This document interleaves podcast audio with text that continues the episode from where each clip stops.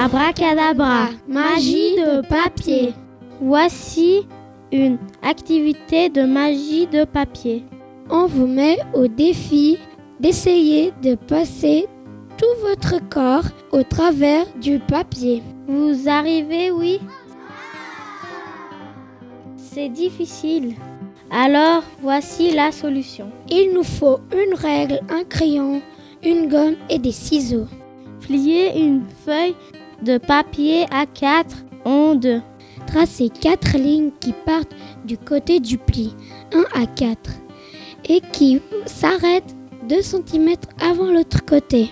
Découpez un rectangle qui va des lignes 1 à 4 côtés du pli. Tracez trois lignes entre les lignes 1 à 4, mais à l'envers. Découpez sur les lignes. Dépliez la feuille et essayez. C'était Osgur et André sur Trampoline Vidéo FM. Abracadabra. Ta ta ta Ta ta ta ta. Ta ta ta.